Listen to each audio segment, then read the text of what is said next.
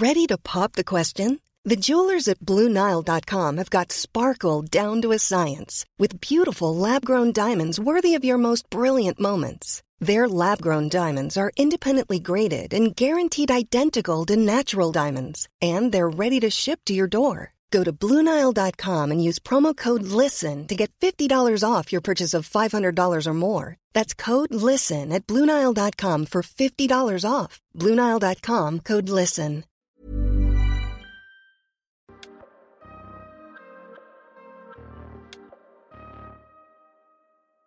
Bienvenue dans le PEX Podcast, le podcast du partage d'expérience en prévention des risques.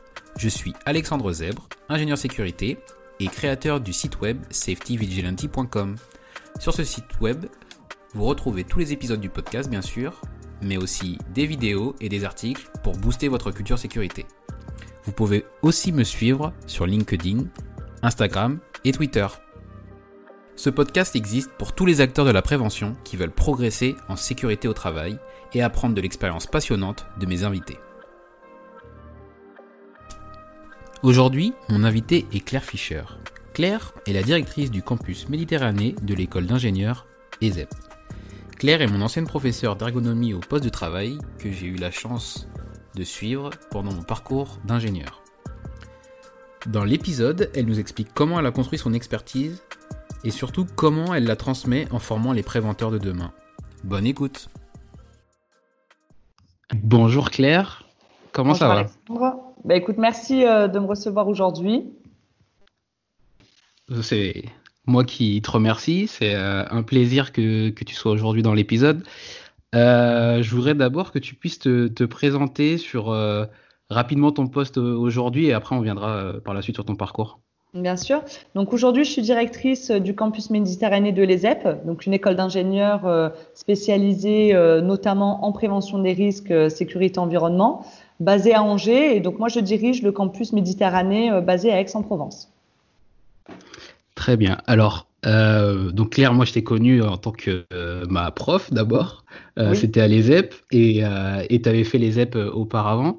Donc mm. comment est-ce que euh, en partant d'un diplôme ingénieur euh, sécurité, finalement on devient euh, finalement la, directrice de cette école-là alors c'est vrai que le parcours peut paraître un petit peu, être un petit peu atypique. Hein. Je suis diplômée de l'ESEB, donc spécialité sécurité environnement prévention des risques, et j'ai été diplômée donc en 2004.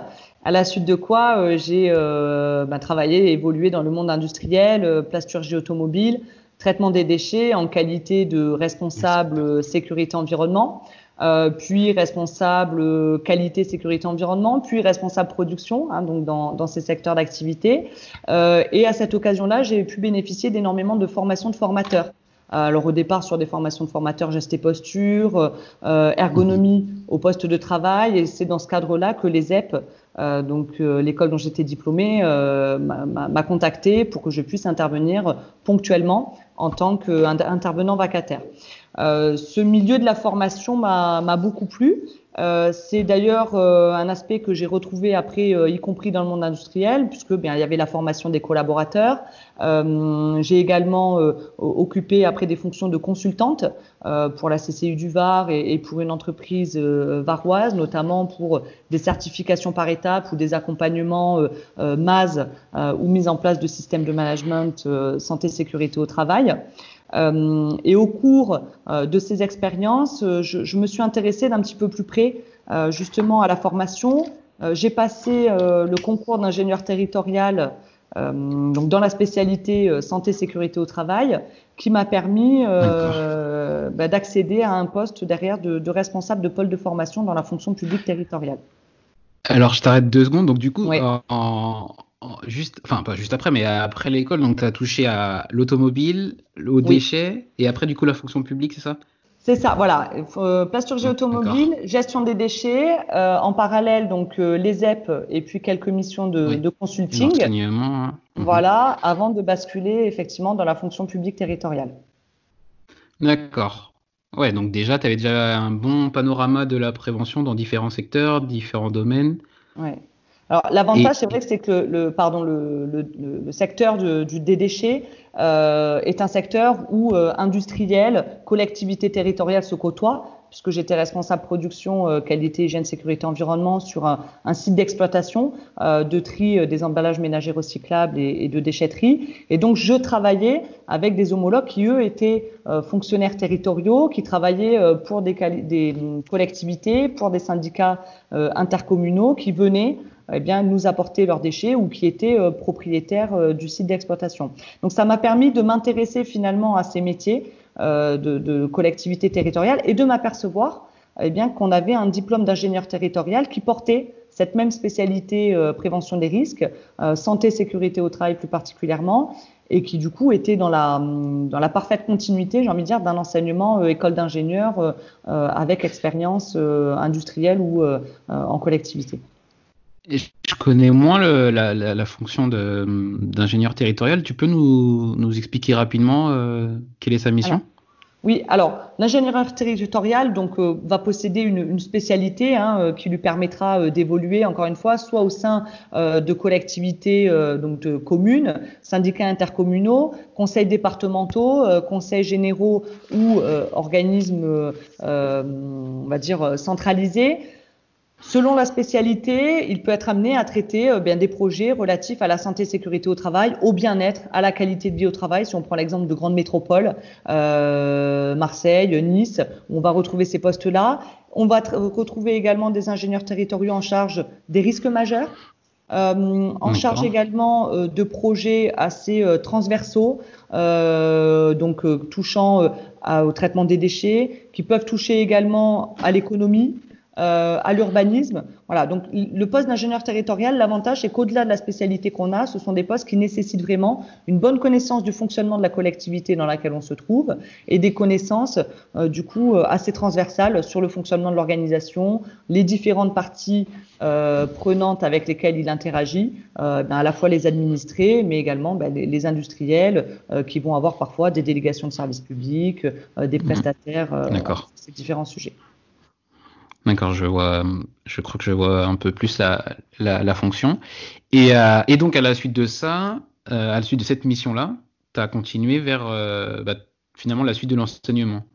Alors voilà, donc c'est que j'étais dans la fonction publique territoriale responsable d'un pôle de formation euh, au niveau de la région PACA. Donc okay. c'est euh, euh, la responsabilité du service prévention sécurité publique, donc qui couvrait justement la formation de tous les agents en charge de la santé sécurité au travail sur le, le territoire PACA, donc ces agents-là euh, euh, au sein des collectivités, avec également, donc pour ma part, la responsabilité de la police municipale et des sapeurs-pompiers. Donc ça permettait vraiment, euh, au-delà de la santé-sécurité au travail, de s'intéresser même à la sécurité publique et donc avoir une vision euh, sécurité bien plus large bien que l'entreprise, puisqu'on est euh, vraiment lié à un territoire, euh, à un, une collectivité, voire plus largement.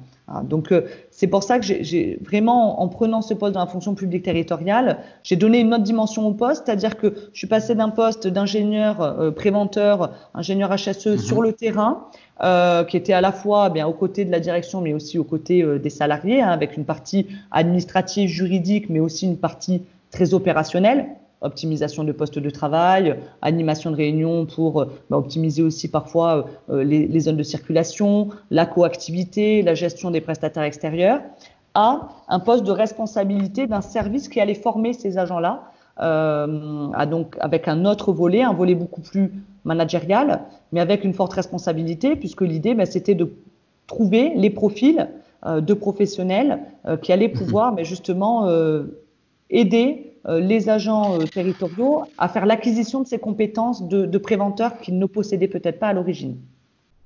Et euh, en tant que préventeur, euh, passer euh, côté manager, enfin ouais, manager de, bah, de ses anciens collègues et après de, de ceux que tu auras recrutés, même si tu l'avais été, je pense, quand tu étais côté responsable d'exploitation, ça, ça, ça, présente quel, quel challenge pour, pour faire la, la bascule et, et, et, occuper pleinement un, un, nouveau poste comme ça?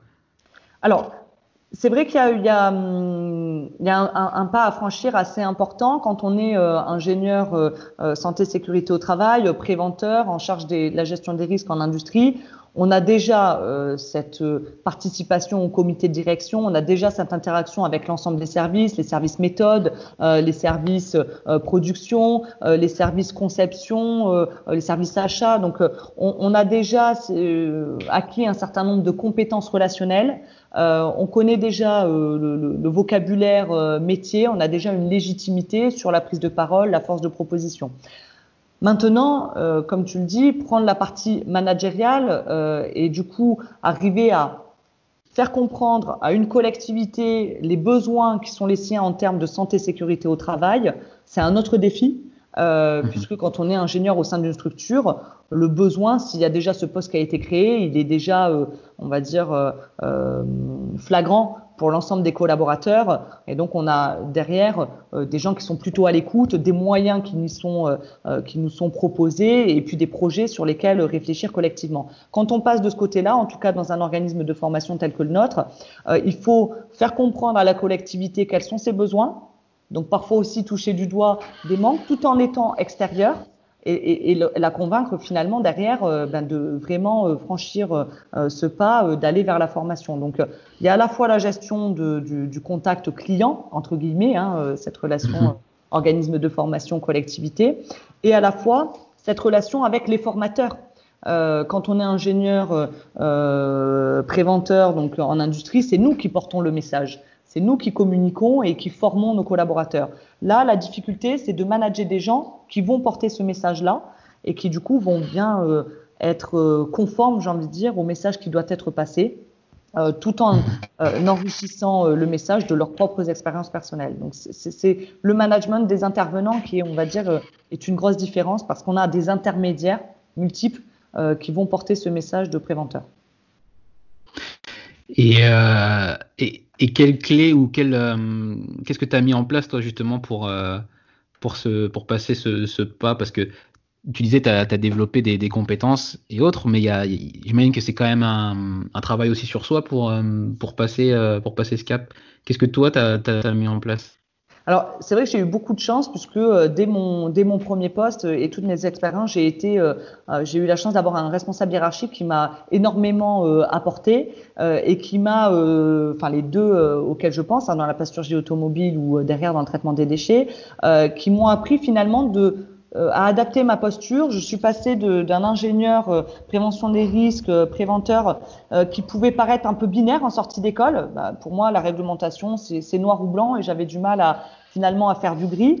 Ils m'ont appris à composer, composer avec les impératifs euh, bah, de rentabilité, euh, de performance de l'établissement, de qualité, composer aussi avec les personnalités, bah, des responsables maintenance, méthode ou autre. Donc déjà, ça, ça permet vraiment de grandir euh, et ça pose les premiers jalons pour derrière euh, occuper ces postes de management. Et puis après, euh, je pense qu'effectivement, on, on, on s'enrichit euh, aussi bah, des personnes, des personnes qu'on côtoie dans les différents services. Encore une fois, moi j'ai beaucoup appris au service des contacts, au contact pardon des services qualité, beaucoup appris aussi bah, des des prestataires auxquels je faisais appel, des formateurs euh, qui venaient euh, justement dans notre structure nous accompagner à mettre en place des certifications ou euh, pour des formations CACES ou autres. Donc, je me suis aussi beaucoup basée sur leur relation, la relation commerciale que j'avais avec eux pour derrière essayer de, de développer les miennes. Je pense que par contre, c'est quelque chose qu'on ressent ou pas.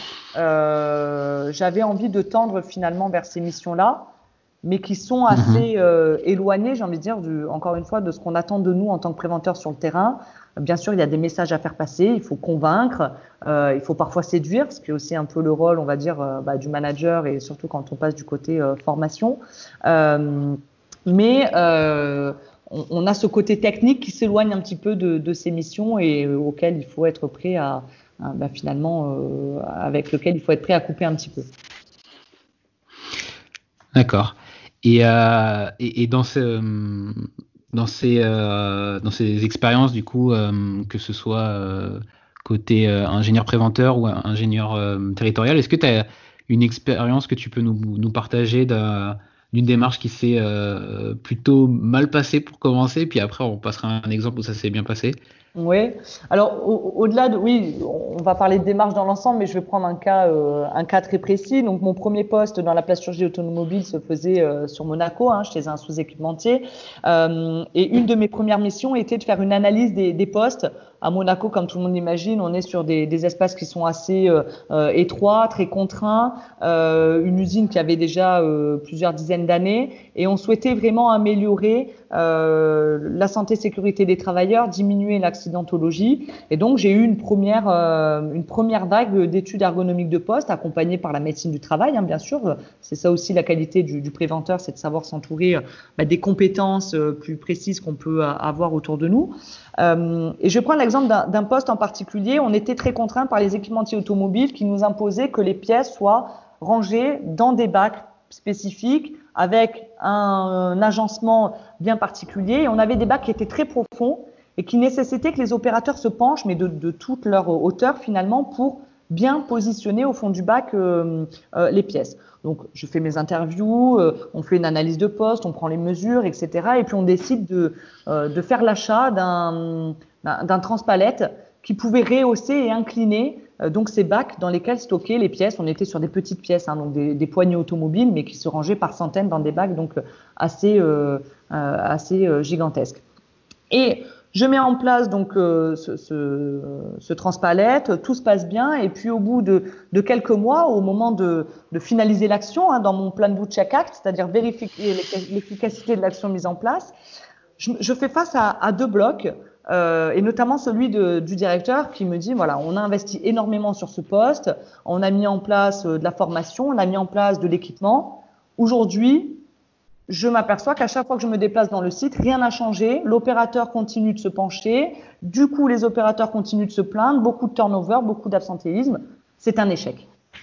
Alors, voilà, premier affront. Je vais sur le terrain et là, effectivement, les opérateurs euh, me disent ce poste-là euh, est le pire poste au travail. On, est penché euh, toute la journée. C'est intenable. On, on ne s'en sort pas. Et finalement, je me suis aperçu que c'était un simple problème de communication. C'est-à-dire que euh, six mois auparavant, quand on a mis en place ce, ce, ce, transpalette, on a formé le personnel qui était sur ce poste. Le personnel a changé. Hein, on, quand on travaille en 3 x 8 et sur le poste automobile avec beaucoup de, mhm. de, gestes contraints, il y a beaucoup de turnover sur les postes, beaucoup de polyvalence. Et finalement, les gens qui étaient venus derrière n'avaient pas bénéficié de cette formation on n'avait pas mis d'affichage sur le poste de travail, considérant que c'était assez aussi inné. Hein. Il y avait un transpalette avec deux, deux boutons, un qui surélève, un qui incline.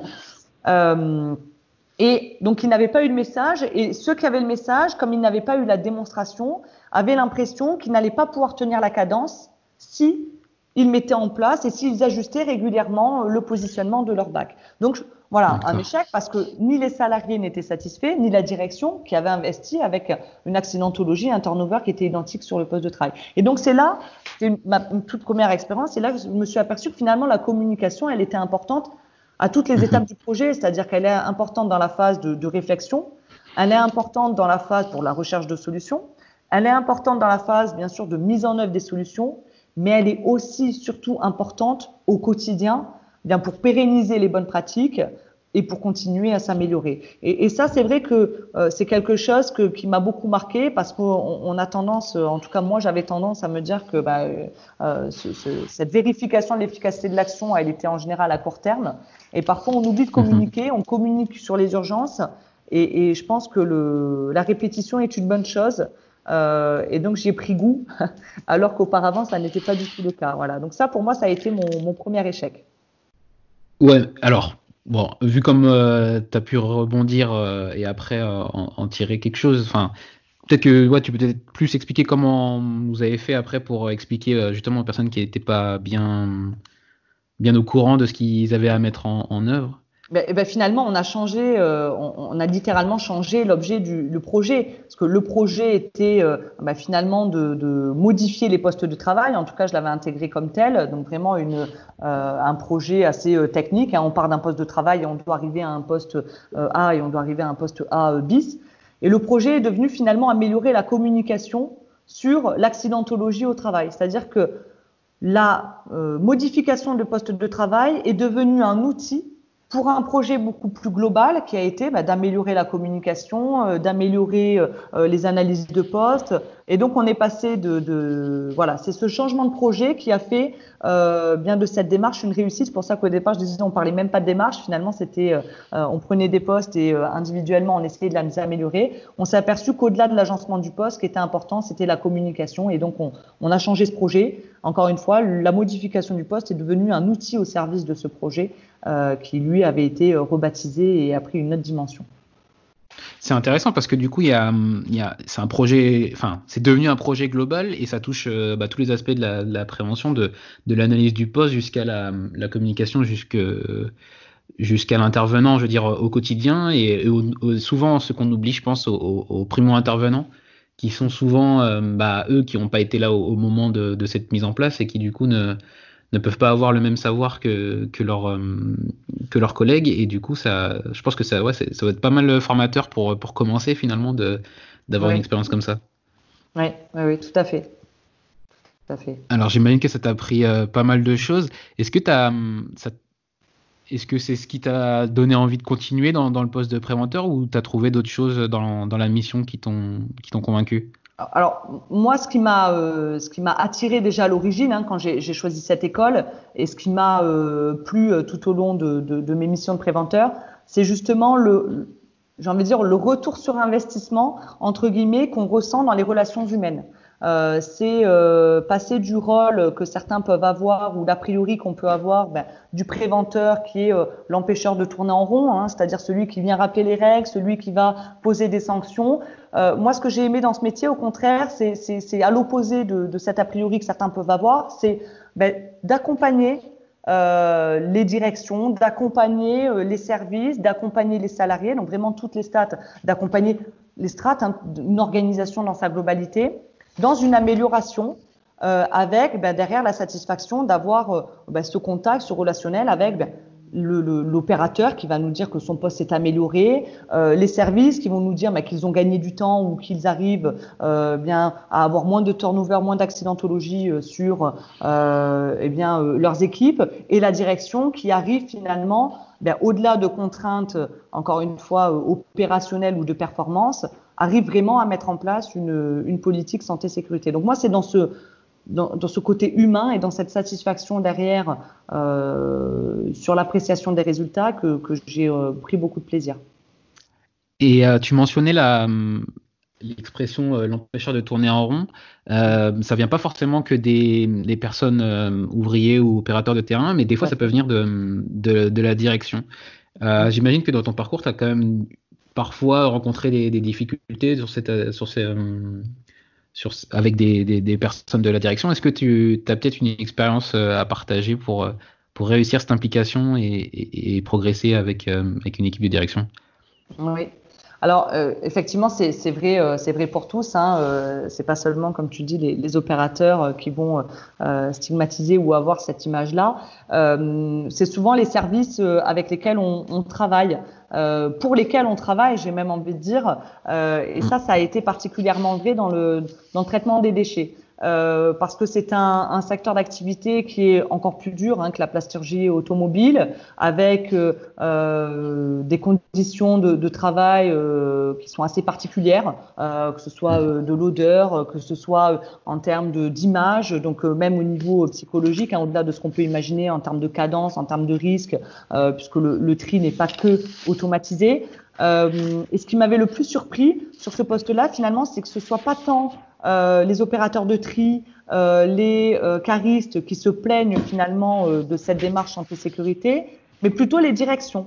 Euh, les services, euh, euh, les services d'exploitation, parce qu'au départ j'étais là dans la, pro j'étais responsable production, hein, donc différent de, de l'exploitation, qui eux avaient vraiment un objectif de quantité de déchets traités, de quantité de déchets valorisés, avec derrière ben, des impératifs et des résultats à rendre aux collectivités territoriales qui bénéficiaient de, de subventions hein, par rapport au tonnage trié. Et, et c'est vrai que ça a été mmh. le plus difficile pour moi, c'est de dire finalement, on a créé ce poste, c'était une création de poste euh, que j'occupe, on me demande de réaliser des missions, on me demande d'obtenir des certifications, mais j'ai eu le sentiment par moment qu'une fois la certification obtenue, au quotidien, euh, il y avait quand même un certain détachement euh, des autres services, encore une fois, service maintenance, service exploitation, qui avaient le sentiment que ces activités-là pouvaient freiner, euh, pouvaient ralentir, euh, voire même pouvaient bloquer certaines activités.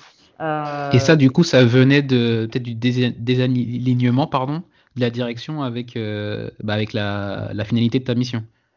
Oui, je, je, pense et je l'avais senti comme ça euh, euh, à un moment donné. Euh, c'est vrai que c'est, euh, je pense qu'il y a parfois dans certaines entreprises une inscription dans une démarche sécurité, santé sécurité, qui est rendue obligatoire ben, par le code du travail, qui parfois est même accentué ben, par des réponses à appel d'offres c'est le cas, qui impose que des certifications euh, santé sécurité soient obtenues. Et donc pour une pour une équipe jeune, une société jeune, ben parfois c'est ça qui va déclencher la mise en œuvre de la santé sécurité au travail, avec derrière finalement une adhésion euh, assez modérée de la direction euh, sur euh, sur les actions euh, opérationnelles et sur l'impact que ça peut avoir réellement au quotidien. Je pense que après, euh, très rapidement, et d'ailleurs dans l'entreprise où je suis passée, on, arrive à convaincre et à démontrer euh, de l'utilité, euh, y compris en termes de, performance de la démarche.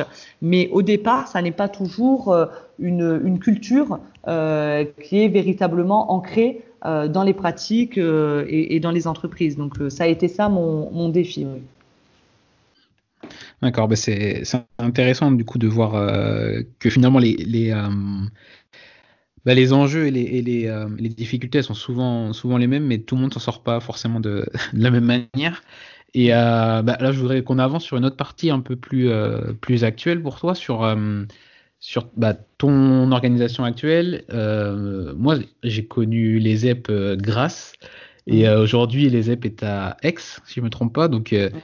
tu en es la directrice. Je voudrais que tu nous en parles de comment tu l'as développé, enfin, comment ça a été développé et et du coup, on parlera après de, de ta mission.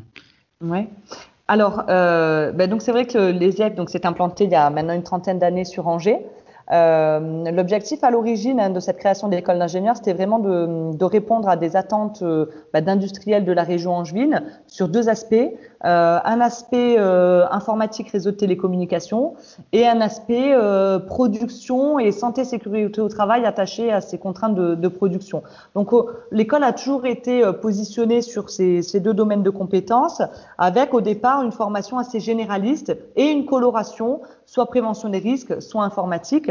Et d'ailleurs, c'était comme ça à l'époque de, ma formation. Et puis très rapidement, l'école euh, a compris qu'il y avait vraiment une euh, nécessité de former différemment ces ingénieurs euh, et de pouvoir les construire en trois années sur la spécialité à proprement parler, avec à la fois des connaissances scientifiques particulières et qui pouvaient donc être différentes du numérique à la prévention des risques, mais aussi derrière sur euh, des applications métiers beaucoup plus poussées. Et donc l'école a pris ce tournant de devenir une école généraliste avec spécialité, à vraiment une, euh, être une école de spécialité euh, telle que ça l'est aujourd'hui, et donc avec des enseignements complètement différenciés euh, dès le bac plus 3 entre le numérique et la prévention des risques.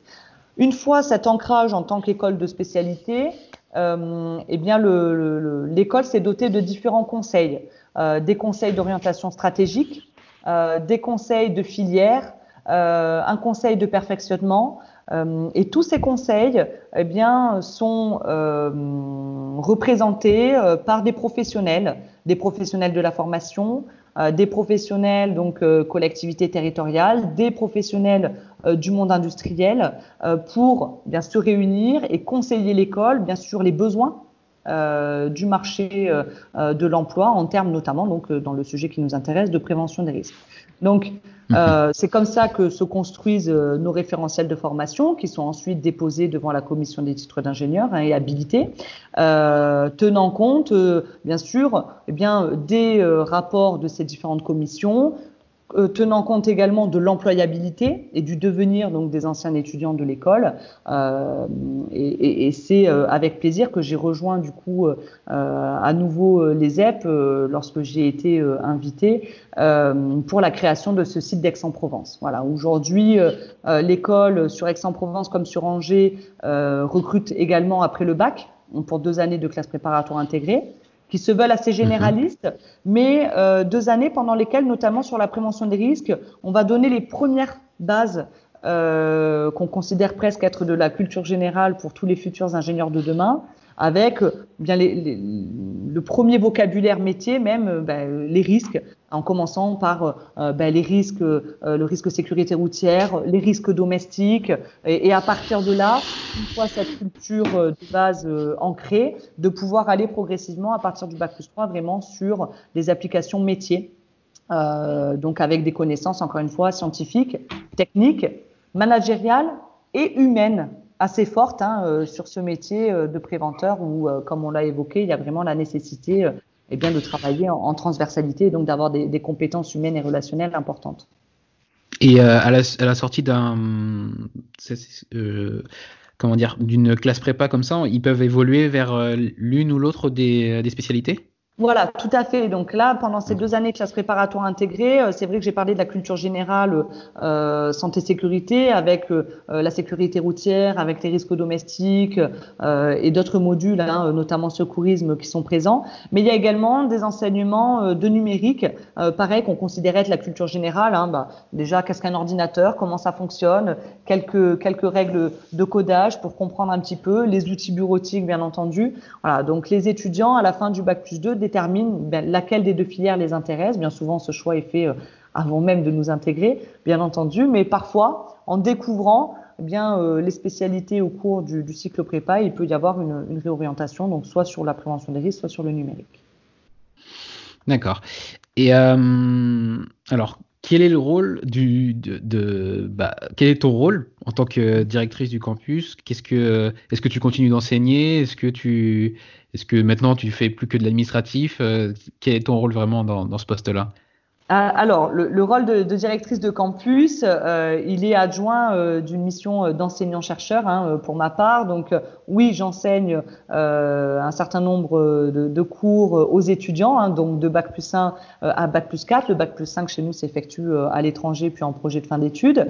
J'effectue également des missions de, recherche, de recherche appliquée, c'est-à-dire que en, quelque sorte, je suis également consultante euh, pour euh, des entreprises partenaires de l'école. Et donc j'interviens chez eux régulièrement euh, pour eh bien les aider à améliorer leurs pratiques en termes d'audit terrain santé sécurité par exemple, en termes par exemple de formation. Sécurité également pour le groupe Toyota. Voilà, donc j'effectue ces, ces, deux missions-là au-delà des missions de, de directrice. Euh, la mission de, de, directrice de campus, elle est forcément déjà dans le management de l'équipe, de l'équipe administrative et pédagogique. Euh, donc au niveau mhm. administratif, on va retrouver ben, une assistante administrative, on va retrouver le suivi euh, des étudiants, on va retrouver également euh, toute la partie communication, promotion école, c'est-à-dire euh, recrutement, mais également communication avec les entreprises partenaires, organiser des visites, booster l'employabilité, organiser des forums virtuels. Et puis on a toute la partie pédagogique euh, et là, je suis euh, bah, secondée par euh, des pilotes de formation. donc un pilote pour le cycle préparatoire intégré, un pilote pour le cycle ingénieur prévention des risques. Ces pilotes vont assurer la coordination, le recrutement, la coordination des intervenants, puisque chez nous, bien la plupart des enseignements sont assurés par des professionnels métiers. Euh, donc euh, bah, des préventeurs hein, euh, comme toi, comme moi j'ai pu l'être auparavant, qui viennent partager leurs connaissances, mais surtout leurs compétences, hein, du coup professionnelles avec nos élèves. Donc les pilotes vont les gérer. Les pilotes participent également à ces différents conseils que j'ai cités tout à l'heure, hein, conseil d'orientation stratégique, conseil de filière, conseil de perfectionnement. Donc participent mhm. avec les pilotes angevins à l'élaboration de nos référentiels de formation, assure le déploiement de ces référentiels euh, bah, conformément euh, à ce qui est prévu euh, et derrière accompagne les étudiants dans l'acquisition de, bah, de, ces compétences sur les trois années du cycle ingénieur. Et tu l'as mentionné rapidement, mais il y, a une partie visibilité de l'école, surtout quand on, quand on crée un campus et, finalement dans un endroit qui est en plus à Aix, qui est quand même déjà dense en termes de en termes d'école. Comment est-ce qu'on fait pour justement attirer attirer des, des, futurs étudiants à, notre, bah, à, notre formation, leur, leur créer euh, un intérêt sur, euh, sur ce diplôme? Mm. alors, il y, a deux choses. Euh, on bénéficie quand même de la, présence de l'ESEP euh, sur la ville de Grasse depuis une vingtaine d'années. Donc il y avait déjà en région PACA euh, quand même une, certaine visibilité qui était faite. Elle était plutôt extrême sud-est, hein, Alpes-Maritimes et Var, liée à, des problématiques d'accessibilité qu'on peut connaître sur l'extrême sud-est. on a gagné même en visibilité en se déplaçant sur Aix-en-Provence, qui est une ville plus étudiante, plus accessible hein, lorsqu'on vient euh, bien des autres départements de région PACA, voire de l'extérieur de, de, la région PACA, et euh, qui offre des services étudiants plus importants euh, que la ville de Grasse, euh, donc des restaurants universitaires, des résidences universitaires, des bibliothèques. Voilà. Donc c'est vrai qu'on on bénéficiait en termes d'étudiants de, de, tout cela. Euh, les EP a gagné aussi en visibilité puisqu'aujourd'hui, de par son recrutement après bac euh, ou après bac plus 2, on fait partie de concours euh, nationaux, qui regroupent plusieurs écoles. Donc ça permet aussi à des étudiants qui sont en, recherche, on va dire, de poursuite d'études, eh bien de pouvoir nous faire apparaître et derrière de s'intéresser à nos domaines de compétences, qui parfois pour certains ils découvrent. Euh, il faut l'avouer, euh, parce mm. qu'aujourd'hui les métiers de la prévention restent des métiers euh, assez jeunes, qui ont fortement évolué ces 20 dernières années, mais qui peuvent paraître assez méconnus pour bien les, les, les, jeunes étudiants qu'on recrute, voire pour ben, leur génération de, de parents. Et pour parler parler chiffres euh, rapidement, ça représente combien d'étudiants euh, par, euh, par promotion Aujourd'hui, aujourd'hui, on a une quarantaine d'étudiants par promotion sur le campus d'Aix-en-Provence. Sur le campus d'Angers, si on reste pareil sur la filière prévention des risques, on, a des promotions à peu près de, de 80 étudiants, sachant que lorsque les groupes dépassent la quarantaine d'étudiants, on est toujours amené à des groupes de TD. Donc le face à face est quasi tout le temps en groupe d'une quarantaine d'étudiants. Ça, c'est la particularité de notre école. Je parlais tout tout à l'heure, bien sûr, de, l'accessibilité, mais un des critères euh, qui euh, aujourd'hui euh, bah, attire beaucoup d'étudiants, c'est ce, cette idée de campus à taille humaine, cet accompagnement de proximité, ce parcours personnalisé à travers le choix des stages, des universités partenaires, des spécialités, et c'est ce qui fait la force de notre école. encore une fois, ajouté à la particularité de l'école de la spécialité qu'on peut avoir aussi. Alors là, je, je, rejoins complètement parce que moi, c'est ce qui m'avait plu, euh, le côté taille humaine, même si tu es dans une école d'ingénieur, tu as, mm. quand même ce, ce, côté approche euh, voilà, plus humaine, plus proche des, des enseignants et des, euh, et, et, des intervenants, d'être dans une promo plus, plus restreinte. Mais mm. ça permet aussi, je pense, de progresser plus vite, de, de lier des, des, relations plus vite et aussi et après de créer euh, voilà cette, cette ébullition pour la suite. Et du coup, c'est, je trouve ça encore mieux que vous ayez réussi à le, à le conserver même euh, dans, ce, dans cette nouvelle configuration. Et, euh, et, euh, et, et, combien de salons il faut faire par an en tant que directrice pour, pour attirer 40, 40 élèves par promo? euh, alors c'est vrai que là j'ai la chance, bien sûr c'est pas moi qui effectue les salons, j'en fais quelques-uns, mais on est toute une équipe. Hein. Notre chargé de communication et promotion école est fortement mobilisé, euh, mais toute l'équipe, hein, les enseignants, les pilotes, euh, bah, sont présents sur les salons parce que l'idée c'est aussi de pouvoir euh, répondre à des questions sur les contenus de formation, sur nos partenariats entreprises, et on, est tous suffisamment légitimes pour le faire. Donc ça c'est une bonne chose. Hein. Euh, voilà, euh, la mobilisation de l'équipe, c'est très important. Euh, au niveau des salons, des gros salons de type l'étudiant Studirama, sur la région PACA, on va en faire 5-6 par an. Euh, on essaye de couvrir, euh, oui, oui, on essaye de couvrir quand même tous les euh, tous les gros salons qu'on va retrouver. On fait Marseille, on fait Aix, on fait Nice. on a fait Montpellier pour la première fois cette année, même si c'est en dehors de, de, région PACA. Et en général, on double bien sûr sur Marseille et, Aix qui sont les, bah, les, les, les, qui sont présentes sur le département où on est on est nous-mêmes présents. Derrière, ce qui est également très important, c'est la présence de nos étudiants dans leurs anciens établissements. Euh, et c'est ça aussi qui fait la force euh, d'une école telle que la nôtre, euh, c'est ben, la force du réseau des anciens.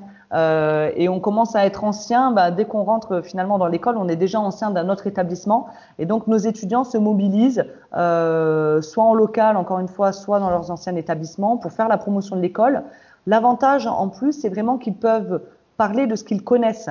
Euh, ce qui, euh, pour moi, est toujours beaucoup plus riche pour ceux qui souhaitent nous rejoindre, c'est d'avoir aussi l'expérience d'un étudiant qui est passé par le même parcours que eux, euh, qui pourra vraiment faire le lien entre bien les cours communs, les cours sur lesquels il peut y avoir des difficultés, le travail à fournir, et qui pourra parler bah, du coup de, de l'intérieur, de tout ce qu'on met en place en termes d'accompagnement à la réussite de nos étudiants. Je pense que c'est une mission qui a, qui, a, eu du mal à. Enfin, de mon temps qui avait un peu de mal à, se lancer et qui a vraiment été redynamisé ces derniers temps. Je pense que c'est euh, c'est important de le faire euh, pour l'école, pour les anciens, pour les nouveaux et pour les futurs.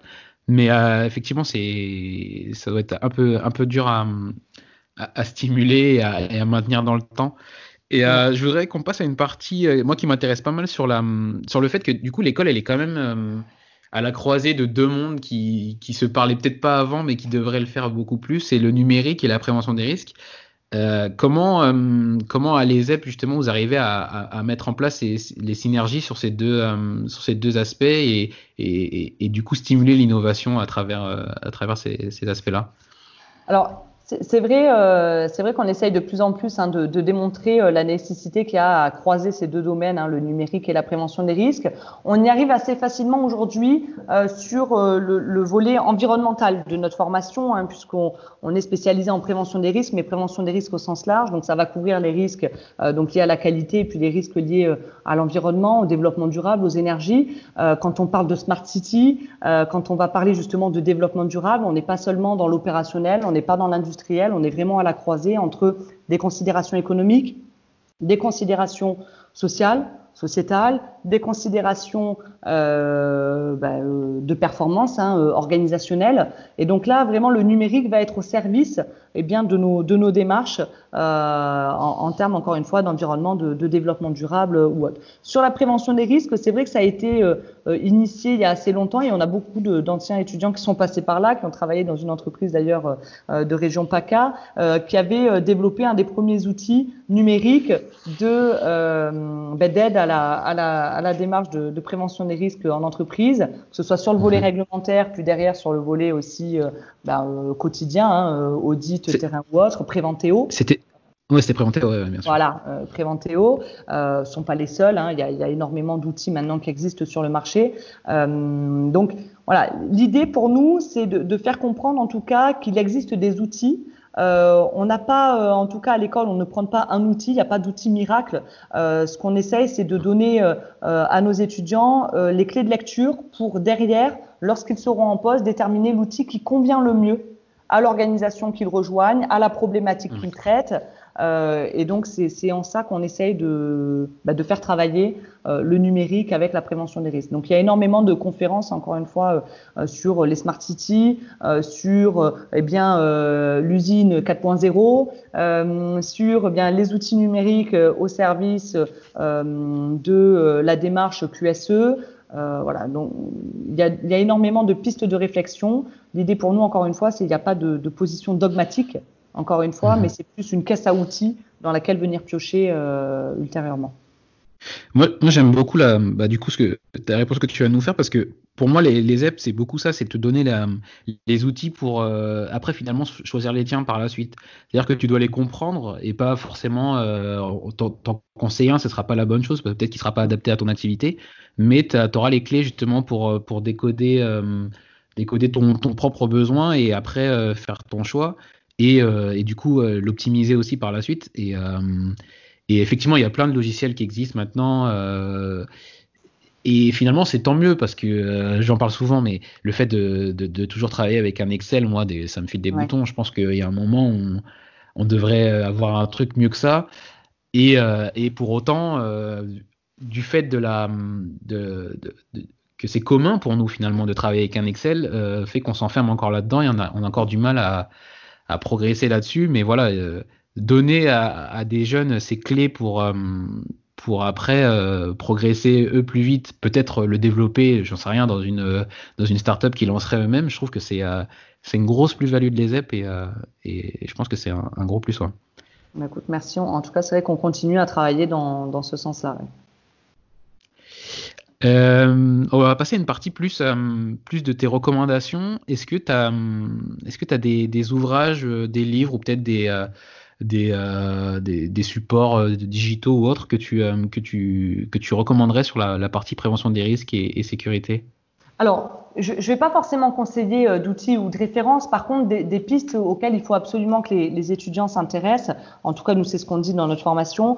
Moi, je pense qu'il y a euh, quelque chose de très important. Une première réflexion qu'on a initiée et qui est vraiment euh, importante dans nos formations, c'est la considération des interactions entre la santé sécurité au travail et la performance. Alors, on peut parler de lead management, on peut parler de qualité, euh, peu importe les termes qu'on va utiliser, mais c'est vraiment de, réfléchir et de lire énormément d'ouvrages sur, le sujet. Euh, encore une fois, euh, on peut le prendre un petit peu dans, tous les sens. Hein. On travaille avec le groupe Safran sur le sujet.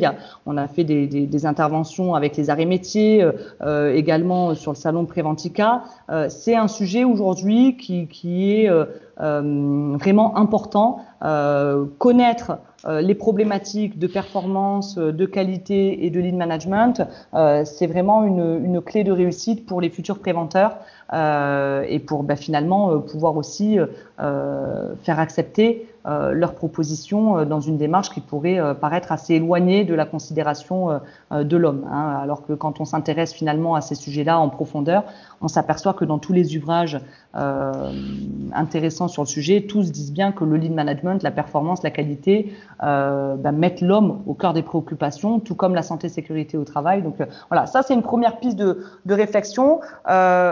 Deuxième, elle est vraiment sur on va dire, euh, une approche euh, euh, modèle systémique, facteur humain. On en a beaucoup parlé. Il y a des secteurs d'activité qui s'y intéressent énormément. Je vais penser à l'aéronautique, je vais penser à l'aviation. Enfin voilà, il y a énormément de, de secteurs d'activité. L'automobile aussi s'y intéressait énormément. Mais aujourd'hui, y compris dans les petites entreprises, s'intéresser vraiment et à faire euh, prendre en compte sa démarche euh, prévention des risques dans un modèle dans un modèle systémique euh, en intégrant euh, de façon euh, prépondérante le facteur humain sont des pistes aussi de, de réflexion importantes. On a tendance quand on est préventeur, y compris dans la formation, d'ailleurs c'est ce que les étudiants demandent, ils ont tout de suite envie d'aller sur des outils, faire du document mhm. d'évaluation des risques, comme tu le disais tout à l'heure, manipuler différentes techniques de l'AMDEC, de du MAS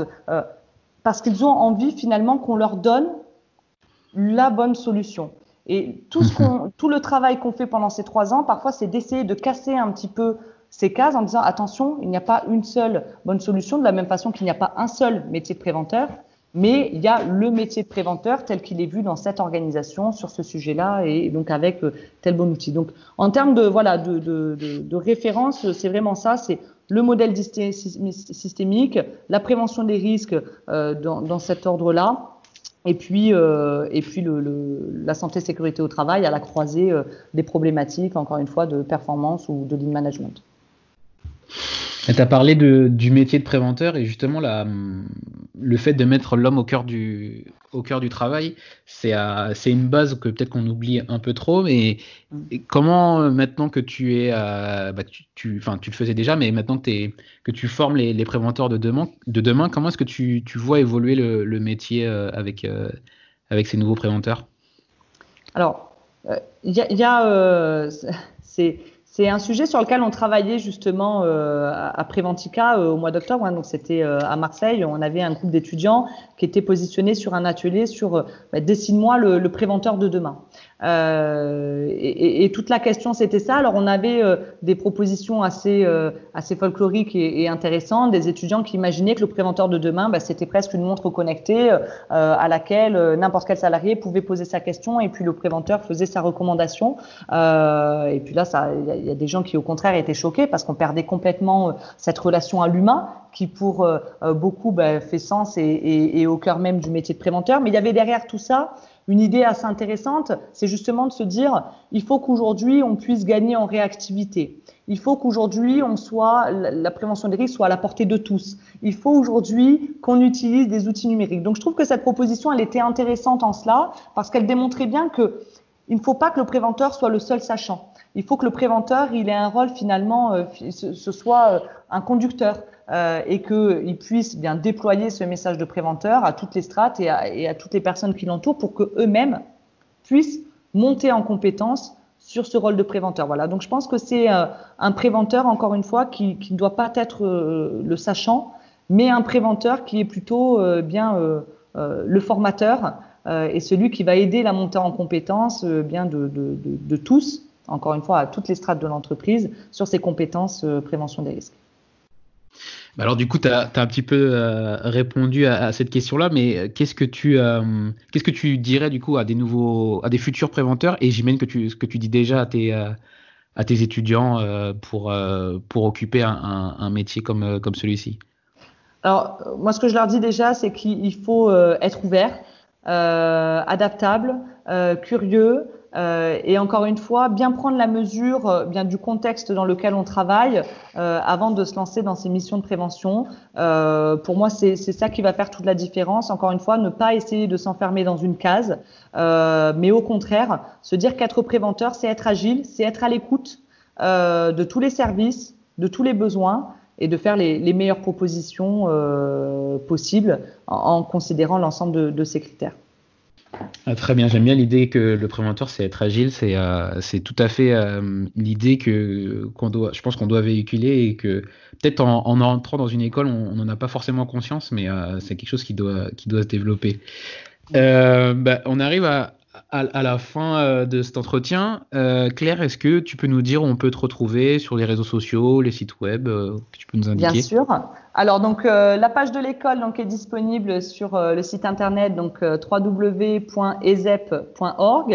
vous allez pouvoir y retrouver bah, justement nos référentiels de formation donc avec des interfaces spécifiques candidats, étudiants et familles, mais également des interfaces spécifiques entreprises qui auraient des besoins. Vous pouvez également suivre après l'activité des différents campus et notamment pour les professionnels qui nous écoutent sur LinkedIn où on publie régulièrement les travaux de nos étudiants, les visites qu'ils effectuent, les projets, et donc euh, dans l'objectif ben, de, de, faire valoir euh, leur, euh, leur employabilité et de booster leur employabilité. Et puis ensuite, eh bien pour ceux qui sont intéressés par la découverte de notre école, vue de l'intérieur, c'est-à-dire l'accompagnement, les séjours d'études, les intervenants, eh bien là ça se passe plutôt sur Instagram, sur Facebook. Donc voilà, on a des, des outils bien mhm. ciblés. Voilà.